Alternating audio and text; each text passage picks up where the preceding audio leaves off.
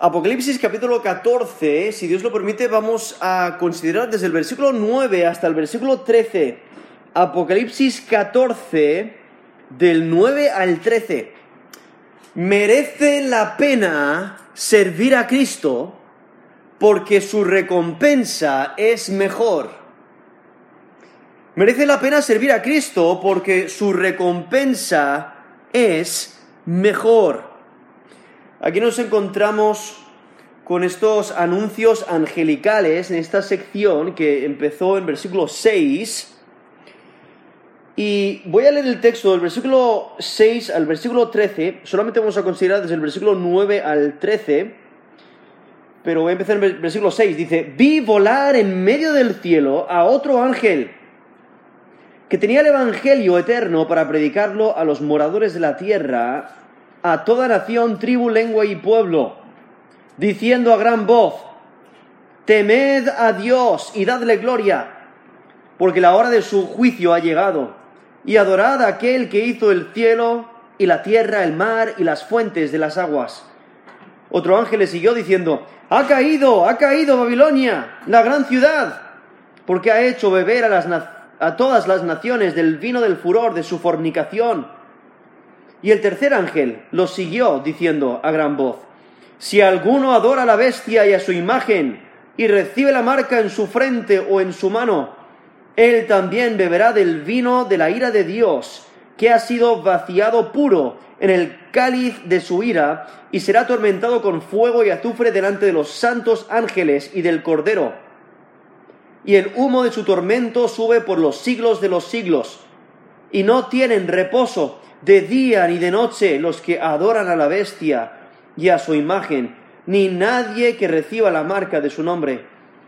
Aquí está la paciencia de los santos, los que guardan los mandamientos de Dios y la fe de Jesús. Oí una voz que desde el cielo me decía, escribe, bienaventurados los de, eh, bienaventurados de aquí en adelante los muertos que mueren en el Señor. Sí, dice el Espíritu. Descansarán de sus trabajos porque sus obras con ellos siguen. He leído Apocalipsis 14 desde el versículo 6 hasta el versículo 13. Y, y, en esta sección que acabo de leer nos encontramos con tres ángeles que anuncian un mensaje muy importante. Por eso elevan la voz para que se escuche. Y el, primer mensaje eh, encontramos esta exhortación del ángel de creer el Evangelio eterno. Y luego en versículo 8 nos menciona el segundo ángel que anuncia, eh, siguiendo el, progreso del mensaje, porque en cada anuncio angelical incrementa la acción, y el anuncio de cada ángel se edifica sobre el mensaje del ángel anterior, por ello implica una consecuencia del mensaje. Entonces cada ángel sigue al anterior no solo secuencialmente, sino presentando un mensaje sucesivo. Entonces, el primer ángel que nos menciona aquí este texto, del 6 al 7, anuncia el Evangelio, o sea, las buenas nuevas, en Jesucristo y la importancia de creer en Él como Señor y Salvador. Y en versículo 8 nos menciona a aquellos que no creen el Evangelio y, lo que resulta, y en especial menciona a Babilonia, que ha persistido en su pecado, que ha desviado a las naciones, ha, corrompido eh, al mundo y por ello recibe lo que se merece recibe, recibe ira. Y luego el tercer ángel, eh, a partir del versículo 9, vemos que identifica exactamente lo que les ocurre a aquellos que persisten en su rebelión y no quieren obedecer al Evangelio. Aquellos que no adoran al Dios verdadero, no se someten delante de Él, no se humillan delante de Él, no le temen ni lo obedecen, sino que adoran al dragón y a la bestia, lo cual eh, es lo que ha ocurrido en el capítulo 13, cuando el, eh, el, anticristo sale a la escena y el, el falso profeta hace que le, edifiquen una imagen y que eh, proclama que todos deben de adorar a esa imagen, si no los van a matar, nos dice ahí Apocalipsis 13, 15.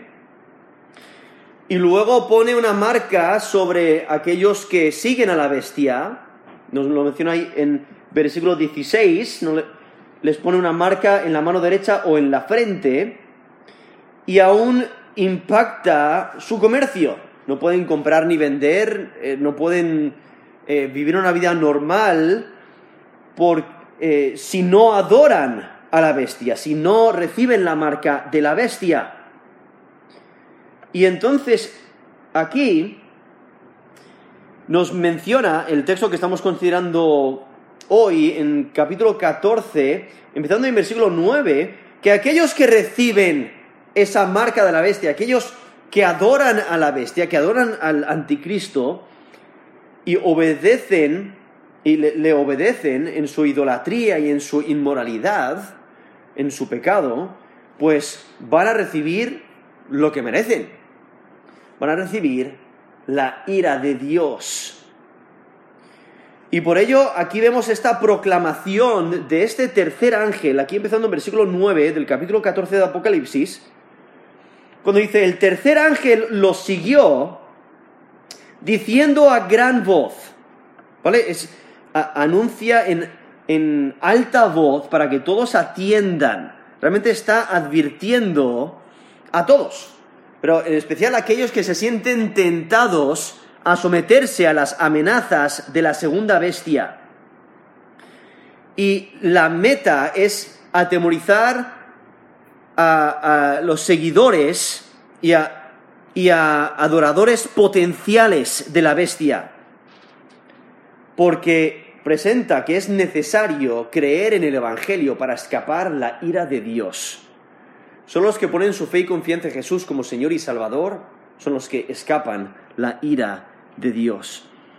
Y al mismo tiempo, con esta proclamación, anima a los creyentes en medio de eh, sus problemas en medio de la dificultad por las que están pasando. Y hay que recordar, está hablando del, tiempo de la gran tribulación, ¿vale? Entonces esto es después que ya se haya arrebatado a la iglesia. Hay siete años de, la gran tribulación, entonces estamos en, justamente en esos últimos tres años y medio de la gran tribulación, antes de que eh, de, la segunda venida de Cristo.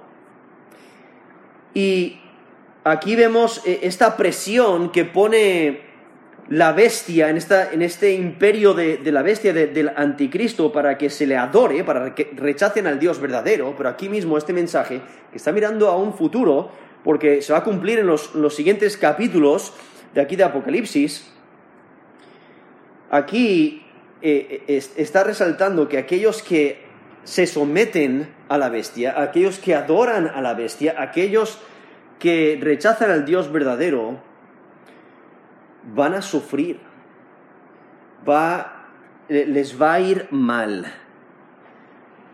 Y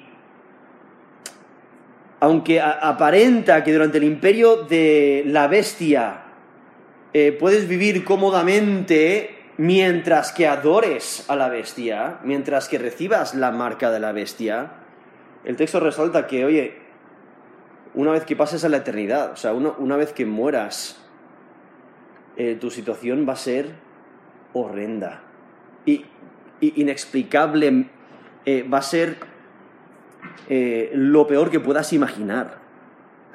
Y es que el sufrimiento que se puede evitar por someterse a la bestia es mucho menor que el castigo eterno que vendrá a los que adoran a la bestia. Jesús mismo dijo en Mateo 10, 28, no temáis a los que matan el cuerpo, mas el alma no pueden matar. Temed más bien aquel que puede destruir el alma y el cuerpo en el infierno. Entonces aquí vemos eh, eh, este mensaje que, se proclama con gran voz, eh, enfatizando la importancia de esta advertencia, porque como he mencionado, el capítulo 13 resalta como en, en el imperio de la bestia la exhortación va a ser, adora a la bestia, adora a la bestia, recibe su marca. Pero aquí nos está eh, diciendo la importancia de no obedecer a esas exhortaciones. Porque adorar a la imagen de la bestia es adorar a la bestia. Pero la bestia requiere lealtad. Y el que no es leal a, bestia, no es leal a la bestia recibe muerte. Y por eso la bestia constantemente y, el falso profeta presionan a todos a que hagan su voluntad. Pero entonces en versículo eh, aquí en Apocalipsis 14, versículos 9 y 10, dice, si alguno adora a la bestia y a su imagen, y recibe la marca en su frente o en su mano, él también beberá del vino de la ira de Dios, que ha sido vaciado puro en el cáliz de su ira, y será atormentado con fuego y azufre delante de los santos ángeles y del Cordero, y el humo de su tormento sube por los siglos de los siglos, y no tienen reposo de día ni de noche los que adoran a la bestia y su imagen, ni nadie que reciba la marca de su nombre. O sea, ahí vemos eh, la situación tan desastrosa en la que se encuentran aquellos que no obedecen al Evangelio, que no creen en el Evangelio, que, no eh, se someten al Dios verdadero, sino que obedecen y se someten a la bestia, a quien es el anticristo, y le adoran. Porque aquí mismo nos presenta, si alguno adora a la bestia de su imagen o recibe la marca, lo cual es, la misma idea. O sea, no reciben la marca de la bestia si no adoran a la bestia. Ah, entonces van, van, juntas, viendo eh, que durante el reino de la bestia todo aparenta, que, va bien si recibes la marca, pero eh, cuando pasas a la eternidad te va a ir mal. Y aquí lo presenta en versículo 10, dice, o sea, aquel que adora a la bestia y a su imagen y recibe la marca de la, y la marca de la bestia, nos lo presenta en versículo 9, dice, versículo 10, él también beberá del vino de la ira de Dios. Es que obedecer a la bestia es desastroso. Y por eso este texto advierte de las consecuencias por adorar al anticristo. Y si notáis, ahí mismo se nota la responsabilidad individual cada persona es responsable por su decisión. El que sigue el programa de la bestia recibirá la ira de Dios.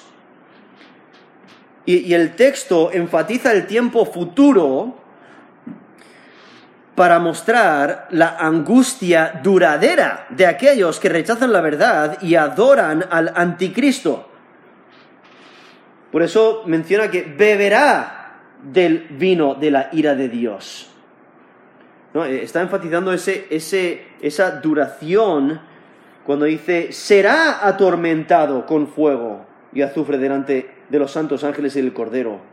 Y, en, todo este texto eh, menciona ese, ese, ese tiempo futuro para enfatizar que la angustia, el tormento que va a recibir va a ser duradero, no va a cesar. Y realmente es el mismo destino que, que recibe la gran Babilonia, que nos menciona ahí en versículo 8, cuando dice, otro ángel le siguió diciendo, ha caído, ha caído Babilonia, la gran ciudad, porque ha hecho beber a todas las naciones del vino del furor de su fornicación. Entonces, la gran Babilonia cae y recibe el furor de Dios y aquellos que siguen a la bestia reciben el furor, la ira de Dios. Lo cual es, un, futuro muy diferente al de los santos, o sea, al de aquellos que han puesto su fe y confianza en Jesús como Señor y Salvador, porque la escritura es clara. Jesús ha tomado la ira por nosotros, por aquellos que hemos puesto nuestra fe y confianza en Él como Señor y Salvador. Nos dice en Romanos 5.9, estando ya justificados en su sangre, por él seremos salvos de la ira. Eso es Romanos 5.9. Primera Tesalonicenses 1.10. Esperar de los cielos a su Hijo, al cual resucitó de los muertos, a Jesús, quien nos libra de la ira venidera. Eso es Primera Tesalonicenses 1.10. Primera Tesalonicenses 5.9. Porque no nos ha puesto Dios para ira, sino para alcanzar salvación por medio de nuestro Señor Jesucristo. Eso es 1 Tesalonicenses 5, 9. Menciono esos tres textos para que nos demos cuenta que el creyente genuino no recibe la ira de Dios. Lo cual es un futuro muy diferente al que no acepta el Evangelio. Porque de la manera que lo presenta aquí, en Apocalipsis 14, 10, va a beber del vino de la ira de Dios, que ha sido vaciado puro en el cáliz de su ira. Entonces los que adoran a la bestia beberán el vino de la ira de Dios. Y, el lenguaje, eh, en el lenguaje original usa dos términos para ira, dos términos diferentes, pero está resaltando que Dios va a desatar toda su ira, todo su furor, el ardor de su ira en contra de los impíos. Y por eso menciona, lo, menciona como la idea de, de, beber vino que, que es puro. Es que Dios derrama su ira sin diluir. Es pura. Y se está refiriendo a la práctica común de esos días de mezclar el vino con agua para debilitar su concentración. Pero este vino tiene la concentración fortalecida con la mezcla de, especies y por eso su efecto de intoxicación es más fuerte.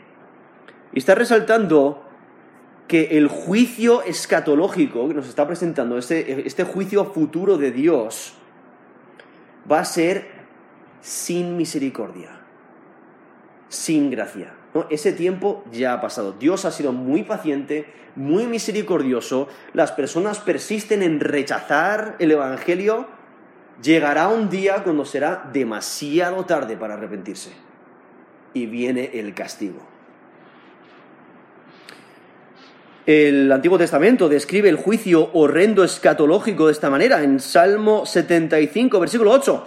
Porque el cáliz está en la mano de Jehová y el vino está fermentado, lleno de mistura, y él derrama del mismo hasta el fondo lo apurarán, y lo beberán todos los impíos de la tierra. Eso es Salmo 75, versículo 8, donde usa esa misma imagen, ¿no? De, de, de beber este vino puro de la ira de Dios. Y es que beber de la ira de Dios es igual al tormento eterno de fuego. Y por eso aquí en versículo 10 dice, también beberá del vino de la ira de Dios. Esto es Apocalipsis 14, 10. Que ha sido vaciado puro en el cáliz de su ira y será atormentado con fuego y azufre delante de los santos ángeles y del Cordero. Lo interesante es que aquí nos presenta que el Cordero y los ángeles observarán a los seguidores del anticristo sufrir un dolor insoportable. Ahora, de la manera que lo describes, eh, el destino es similar a lo que ocurrió a Sodoma y Gomorra. Sodoma y Gomorra en Génesis 19, 24 dice, Jehová hizo llover sobre Sodoma y Gomorra azufre y fuego de parte de Jehová desde los cielos. Eso es Génesis 19, 24.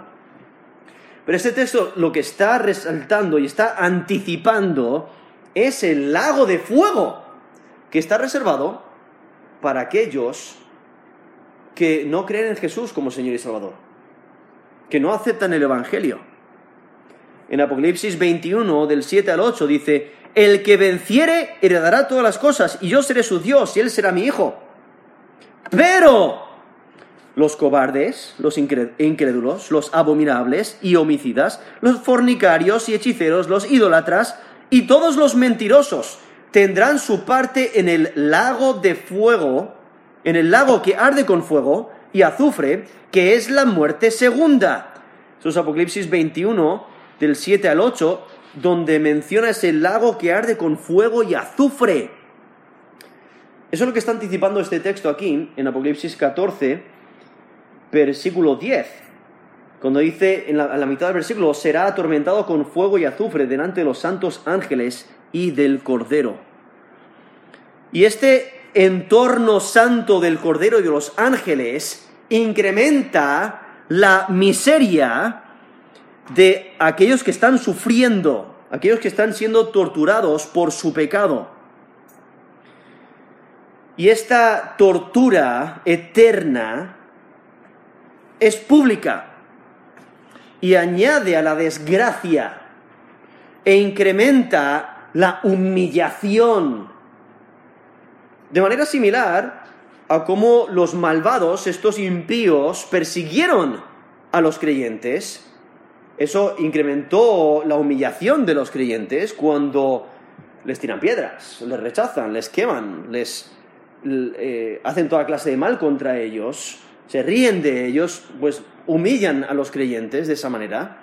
Pues de la misma manera aquí vendo al Cordero y los ángeles que están eh, en, delante, aquí menciona que estos están siendo atormentados delante de los santos ángeles y del Cordero, simplemente incrementa esa humillación, incrementa esa miseria. Lo cual es interesante porque Cristo mismo nos, nos dice en Lucas 12 del 8 al 9, vemos como Él niega delante de los ángeles a aquellos que le niegan a Él. Entonces en Lucas 12 del 8 al 9, os digo que todo aquel que me confesare delante de los hombres, también el Hijo del Hombre le confesará delante de los ángeles de Dios. Más, el que me negare delante de los hombres, será negado delante de los ángeles de Dios. Eso es Lucas 12, del 8 al 9. Viendo eh, esa humillación y lo que, que ocurre públicamente, y eso es lo que nos presenta aquí eh, Apocalipsis 14, versículo 10. Lo cual eh, los santos, o sea, los creyentes genuinos, tienen un destino completamente diferente. Nos dice Apocalipsis 3, 5, el que venciere será vestido de vestiduras blancas y no borraré su nombre del libro de la vida y confesaré su nombre delante de mi Padre y delante de sus ángeles. Eso es Apocalipsis 3, 5. Entonces vemos ahí a, a, Jesús que les va a identificar como suyos, ¿no? aquellos que han puesto su fe y confianza en Él como Señor y Salvador. En vez de ver, verles, y, verles sufrir en su tormento, como ocurre a aquellos que resisten en su rechazo de Dios. Lo que hay que entender es que esta angustia delante del Cordero y de los ángeles es temporal. Eh, en el sentido de que la, la, angustia es eterna, pero delante de la presencia del Cordero de los ángeles es temporal. Porque finalmente su miseria eterna estará muy lejos de la presencia santa del Cordero y de sus ángeles. En Apocalipsis 21, versículo 27, dice, no entrará en ella ninguna cosa inmunda o que hace abominación y mentira, sino solamente los que están inscritos en el libro de la vida del Cordero. Eso es Apocalipsis 21, versículo 27. Entonces, en el cielo nuevo y la tierra nueva, en la nueva Jerusalén, no va a entrar ninguna cosa inmunda, ¿no? Solamente los que están inscritos en el libro de la vida del Cordero. Entonces, aquellos que están sufriendo van a estar muy lejos de, esa escena. Ahora en 2 Tesalonicenses 1, del 8 al 9, dice, en llama de fuego para dar retribución a los que no conocieron a Dios, ni obedecen al Evangelio de nuestro Señor Jesucristo, los cuales sufrirán pena de eterna perdición, excluidos de la presencia del Señor y de la gloria de su poder.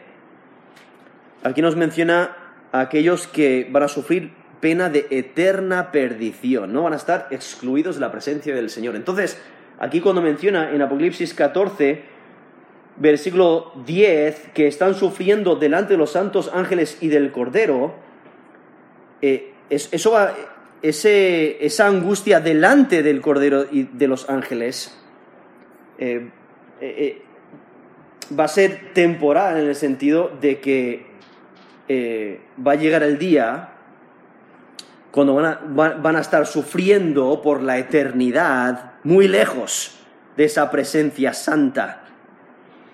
Y entonces nos dice en versículo 11, esto es Apocalipsis 14, 11, dice, y el humo de su tormento sube por los siglos de los siglos, y no tienen reposo de día ni de noche los que adoran a la bestia y a su imagen, ni nadie que reciba la marca de su nombre. Hay que recordar que en, Génesis 19, versículo 28, Abraham vio el humo del juicio sobre Sodoma y Gomorra. E, ese humo representaba ese juicio y aquí nos menciona este humo que atestigua del juicio futuro de los impíos. El humo viene del tormento, él mismo lo dice, el humo de su tormento sube. Y es que el destino del individuo infiel es el mismo que el de la ciudad que lo desvió. Porque en Apocalipsis 19 del 2 al 3 dice, porque sus juicios, si está, eh, esto es Apocalipsis 19, versículo 2 al 3, dice, porque sus juicios son verdaderos y justos, pues ha juzgado la gran ramera que ha corrompido la tierra con su fornicación y ha vengado la sangre de sus siervos de la mano de ella. Otra vez dijeron, aleluya, y el humo de ella sube por los siglos de los siglos y está hablando de la caída de, la gran Babilonia, ¿no? que, que ha corrompido a las naciones. Pero aquí este texto resalta, esto es en Apocalipsis 14, versículo 11, resalta que el tormento nunca cesará. O sea, los castigos, eh, los castigos temporales de la tribulación dan lugar a la sentencia final que tiene duración eterna. O sea, el castigo no tendrá restricción de tiempo. Por eso nos dice, el humo de su tormento sube por los siglos de los siglos. Está enfatizando eternidad. De siglo a siglo, a siglo, a siglo, a siglo, o sea, por toda la eternidad. Entonces, aquí está resaltando que los impíos que reciben este castigo eterno no dejan de ser. No debemos de pensar que un día de repente, ¡pum!, ya no están. No, sino que van a eh, existir y van a ser atormentados por toda la eternidad, recibiendo exactamente lo que merecen por rechazar la verdad, por rechazar el Evangelio. Nos dice Mateo 25, 46, e irán estos al castigo eterno y los justos a la vida eterna. ¿No está resaltando que hay o castigo eterno o vida eterna, dependiendo a si obedeces al Evangelio o no, si crees en Jesús como Señor y Salvador o no. En 2 Tesalonicenses 1, del 6 al 9, 2 Tesalonicenses 1, versículo 6, porque es justo delante de Dios pagar con tribulación a los que os atribulan. Y a vosotros que sois atribulados, daros reposo con nosotros cuando se manifieste, cuando se manifieste el Señor Jesús desde el cielo con los ángeles de su poder en llama de fuego para dar retribución a los que no conocieron a Dios ni obedecieron, perdón, ni obedecen al evangelio de nuestro Señor Jesucristo, los cuales sufrirán pena de eterna perdición, excluidos de la presencia del Señor y de la gloria de su poder. Entonces enfatiza ese castigo eterno. Y cuando consideramos que ese es el resultado para aquellos que no ponen su fe y confianza en Jesús como Señor y Salvador, eso debe de incentivarnos a evangelizar. Eso debe de incentivarnos a darles las buenas nuevas a todos, aunque nos rechacen, aunque no quieran escuchar, pero por lo menos darles el Evangelio para que, para que tengan la oportunidad de, decidir ¿no? si lo van a aceptar o no. Muchos eh, no quieren aceptar el castigo eterno, ¿no? porque suena muy, muy duro, suena muy fuerte, pero la escritura es clara. Aquellos que no creen en Jesús como Señor y Salvador van a recibir castigo eterno por rehusar creer, porque no quisieron creer, porque no quisieron obedecer la verdad. Jesús mismo vez tras vez habló de los fuegos del infierno que no se apagan. En Marcos 9, del 43 al 48, Jesús dice, si tu mano te fuera ocasión de caer, córtala. Mejor te es entrar en la vida manco que teniendo dos manos ir al infierno, al fuego que no puede ser apagado donde el gusano de ellos no muere y el fuego nunca se apaga.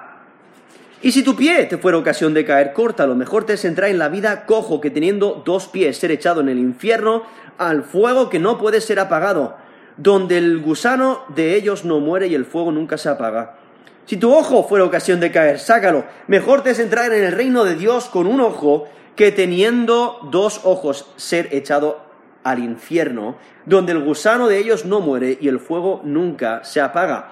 Eso es Marcos 9 del 43 al 48. Donde Jesús está diciendo, mira, quita de ti cualquier obstáculo, porque no merece la pena perder tu alma, no merece la pena eh, descuidar el Evangelio, porque si no crees en Jesús como Señor y Salvador, te vas a encontrar en el lago de fuego recibiendo castigo eterno. Es un castigo eterno. Y por eso aquí está presentando una imagen horrible del castigo. El castigo y el humo continúan incesantemente. Y para evitar malos entendidos, aquí en versículo 11, esto es Apocalipsis 14, versículo 11, identifica a las víctimas de la ira de Dios. Y en especial aquí está hablando de aquellos que están en el tiempo de, la, gran tribulación. Dice, versículo 11, a la mitad del versículo, eh, y no tienen reposo de día ni de noche los que adoran a la bestia y a su imagen, ni nadie que reciba la marca de su nombre. Está repitiendo las características de los rebeldes, de aquellos que no quieren obedecer al Evangelio. Entonces vemos ese, e, e, el resultado para aquellos que no quieren escuchar el Evangelio. Por eso merece la pena servir a Cristo. Su recompensa es mejor. Por ello aquí después de, ese anuncio, de ese tercer ángel, vemos al apóstol Juan que añade una palabra de ánimo para los creyentes, lo cual es similar al capítulo 13, versículo 10, cuando allí dice, aquí está la paciencia y la fe de los santos. Pero esta advertencia es de firmeza para los fieles, pero también anima y advierte a los débiles que estén contemplando obedecer al anticristo de que no deben de servir a la bestia, no deben de obedecer eh, la voluntad de Satanás, sino que deben de rechazarlo y obedecer al Dios verdadero. Por eso aquí nos dice Apocalipsis 14, versículo 12, aquí está la paciencia de los santos, los que guardan los mandamientos de Dios y la fe de Jesús. Y es que la lucha contra la bestia provee la oportunidad para los creyentes de vivir su perseverancia en la fe. Porque el destino de los adoradores de la bestia es horrible. Por eso es de máxima importancia que los seguidores de Cristo permanezcan fieles y guarden los mandamientos de Dios. Porque aún eh, eh, estos, estos creyentes que tienen que, van a vivir durante el imperio de, la bestia y van a sufrir grandes dolores, hay que reconocer que es mejor morir a manos de la bestia y, y, a las manos de sus seguidores que sufrir el tormento eterno. Y por eso la paciencia es clave para ser fiel bajo la persecución por eso aquí nos dice, aquí está la paciencia, esto es Apocalipsis, Apocalipsis 14, versículo 12. Aquí está la paciencia de los santos, los santos refiriéndose a aquellos que creen en Jesús. Y aquí está resaltando la importancia de rehusar adorar a la bestia, aunque les hagan mártires aunque les maten por su fe. Porque ahí mismo en capítulo 13, versículo 15 nos dice que el que no adorase a la imagen, la van a matar. Que no adorase a la imagen de la bestia, le van a, le van a matar. Ahora aquí, posiblemente por la terminología que usa, sean los mismos que nos indica el capítulo 12, versículo 17, como el resto de la descendencia de la mujer o los 144.000, ¿no? Eh, porque ahí menciona en Apocalipsis 12, 17, el resto de la descendencia de ella, los que guardan los mandamientos de Dios y tienen el testimonio de Jesucristo. es que aquí el texto está resaltando la importancia de adorar al Dios verdadero y no dejarse desviar por lo que el mundo ofrece, o en este caso para aquellos creyentes que están durante el tiempo de la, gran tribulación, eh, no merece la pena someterse a la voluntad del anticristo. Y por ello aquí en versículo 13 dice, oí una voz que, que desde el cielo me decía, escribe, bienaventurados de aquí en adelante los muertos que mueren en el Señor. Y aquí el, apóstol Juan, después de exhortar a la, lealtad a Cristo, ahora habla sobre la bienaventuranza de aquellos que son martirizados por su fe. Esta voz que escucha es una, es una voz del cielo y es divina. Y esta promesa de bendiciones da incentivo a continuar siendo fieles a Dios. Ahora aquí, luego, la última parte del versículo nos menciona que el Espíritu Santo responde a esa primera voz, entonces lo más probable es que no sea el Espíritu Santo de Dios, aunque de la manera que lo describe el, texto ah, e, es, es una voz divina, como ha ocurrido varias veces en Apocalipsis, y el mandato es escribir, ¿no? Ese mandato de escribir enfatiza la importancia de lo que sigue porque Dios bendice a aquellos que le obedecen. Y la proclamación de bendición futura, hay que recordar, muchas veces viene en los momentos de, gran sufrimiento, de gran, de, gran dificultad. Pero hay que eh, recordar la meta, ¿no? esa bendición futura que hay para los seguidores del Cordero y la bendición de Dios y el juicio de los malvados incentivan a perseverar, porque el resultado de la bendición es la victoria, y eso se puede percibir en, la victoria que nos resalta aquí en, en capítulo 14 del 1 al 5 y también el capítulo 15 del 1 al 4, donde solamente por leer eh, parte de uno de los textos nos menciona, versículo 2, eh, Apocalipsis 15, 2, vi también como un mar de vidrio mezclado con fuego y a los que habían alcanzado la victoria sobre la bestia y su imagen y su marca y el número de su nombre, en pie sobre el mar de vidrio con las arpas de Dios. Y entonces están celebrando y están cantando, ahí nos dice el versículo 3, y cantan el cántico de Moisés, siervo de Dios, y el cántico del Cordero, diciendo, Grandes y maravillosas son tus obras, Señor Dios Todopoderoso, justos y verdaderos son tus caminos, Rey de los santos. ¿Quién no te temerá, oh Señor, y glorificará tu nombre? Pues solo tú eres santo, por lo cual todas las naciones vendrán y te adorarán, porque tus juicios se han manifestado. Vemos esa victoria esa victoria que es el resultado de esta bendición de, de haber sido fieles a Dios a pesar de la persecución.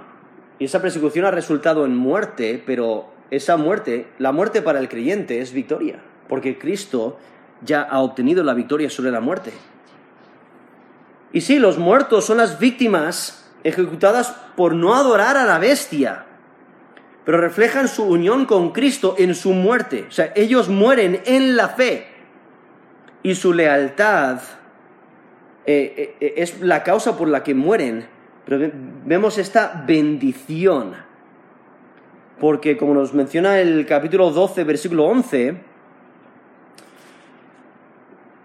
menospreciaron sus vidas hasta la muerte. O sea, no amaron sus vidas más que a su Señor entregaron sus vidas para servir a su Señor. Y por ello son bienaventurados. Y con su muerte cumplen el número de los mártires que nos describe el capítulo 6 de Apocalipsis. Apocalipsis 6, versículo 11. Dice, se les dieron vestiduras blancas, está hablando de esos mártires, dice, se les dijo que descansasen todavía un poco de tiempo hasta que se completara el número de sus consiervos y sus hermanos que también habían de ser muertos como ellos. Y entonces ahora, en este, en este evento futuro, eh, se va a completar ese número de, los mártires. Y entonces por eso aquí nos dice, Apocalipsis 14, versículo 13, dice, oí una voz desde el cielo que me decía, escribe, bienaventurados de aquí, en de aquí en adelante los muertos que mueren en el Señor. Ahora, la mayoría de los comentaristas conecta el aquí en adelante con los muertos que mueren en el Señor. Y es que asegurar a aquellos que enfrentan el martirio de la bendición eterna de morir en el Señor, eso no niega la misma recompensa de, de aquellos que murieron antes en la fe.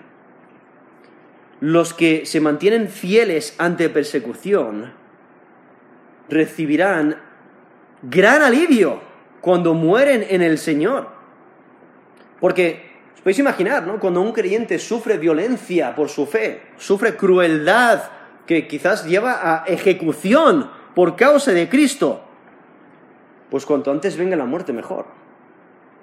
Porque hay esperanza para el creyente, hay esperanza después de la muerte. Lo que está por venir es mucho mejor. Y por ello es una palabra de consuelo ante la persecución que viene. Porque esas palabras de aquí en adelante destacan la intensidad de la persecución hacia aquellos que son fieles al Cordero. Y se refiere a aquellos que mueren ejecutados por la bestia, por no haber obedecido a la bestia y no, haber adorado a, a la imagen y a la bestia, y por eso mueren por su fe, por su fidelidad a Dios. Y entonces aquí, la última parte del versículo 13, vemos al Espíritu Santo que afirma enfáticamente la bendición pronunciada. Por eso dice, sí, dice el Espíritu, descansarán de sus trabajos porque sus obras con ellos siguen. Y aquí presenta la razón por la que es de bendición morir en el Señor. O sea, la bendición consiste eh, consiste del fin de todas las pruebas, el fin del sufrimiento bajo el imperio del anticristo, y por eso hay descanso. Por eso menciona, descansarán de sus trabajos, o sea, van a descansar de esos problemas que han recibido de, los seguidores del, anticristo. Y han recibido estos problemas porque han sido fieles a Cristo. Y por ahí aquí nos, nos resalta que tienen descanso asegurado. O sea, los creyentes, aquellos que han puesto su fe y confianza en Jesús como Señor y Salvador, tienen descanso asegurado. Es un contraste muy grande con aquellos que no han obedecido el Evangelio, porque aquí mismo el texto en versículo 11 nos dice, a la mitad del versículo, no tienen reposo de día ni de noche los que adoran a la bestia y a su imagen, ni nadie que reciba la marca de su nombre. No hay reposo para ellos, es tormento eterno, pero para los creyentes nos menciona aquí la última parte del versículo 13, descansarán de sus trabajos, porque sus obras con ellos siguen. O sea, los, problemas para los problemas de los santos, de los creyentes, cesarán. Los tormentos de los impíos empezarán y nunca terminarán. Ahora, estos mártires del tiempo de, la tribulación, ¿no? Eh, reflejan una actitud espiritual, reflejan firmeza de fe, obediencia a los mandatos de Dios, resistencia firme ante las presiones del anticristo. Y por ello, Dios no olvida su lealtad. Todo lo que sufrieron por causa de permanecer fiel al Cordero, Dios no lo olvida. Por eso menciona en la última frase porque sus obras con ellos siguen. Que su martirio demuestra su lealtad a Cristo. Y todas esas obras para Dios no son en vano, porque Dios las recuerda. Y por ello vemos cómo merece la pena servir a Cristo, porque su recompensa es mejor la recompensa final del impío, de aquel que no pone su fe y confianza en Jesús como Señor y Salvador, es el lago de fuego, tormento eterno.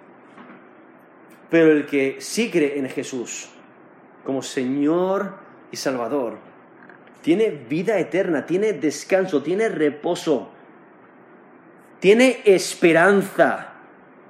De la manera que nos lo describe Primera de Pedro, Primera de Pedro capítulo 1, versículo 3 al 5 dice, bendito el Dios y Padre de nuestro Señor Jesucristo, que según su grande misericordia nos hizo renacer para una esperanza viva por la resurrección de Jesucristo de los muertos, para una herencia incorruptible e incontaminada e inmarcesible, reservada en los cielos para vosotros, que sois guardados por el poder de Dios mediante la fe para alcanzar la salvación que está preparada para ser manifestada en el tiempo postrero. Eso es primera de Pedro, capítulo 1 del 3 al 5, donde nos presenta esta esperanza viva. Una esperanza real, una esperanza que no se muere. Y esta esperanza es por nuestra fe en nuestro Señor Jesucristo. Y es que merece la pena servir a Cristo porque su recompensa es mejor. Entonces cuando veas a tu alrededor todo el mal, cuando veas a, las personas rechazando al Dios verdadero, y aunque aparenta que les va bien, aunque aparenta que la sociedad les acepta, recuerda que no merece la pena eh, rechazar al Dios verdadero. Porque el resultado de aquel que rechaza al Dios verdadero, aquel que rehúsa creer en el Evangelio, es el lago de fuego. Eso es lo que van a recibir. Pero aquellos que son creyentes genuinos, porque han aceptado a Jesús como su Salvador, como su Señor, Tienen vida eterna que nadie les puede quitar. Una esperanza viva. Y por ello merece la pena servir a Cristo, porque su recompensa es mejor. Vamos a terminar en oración.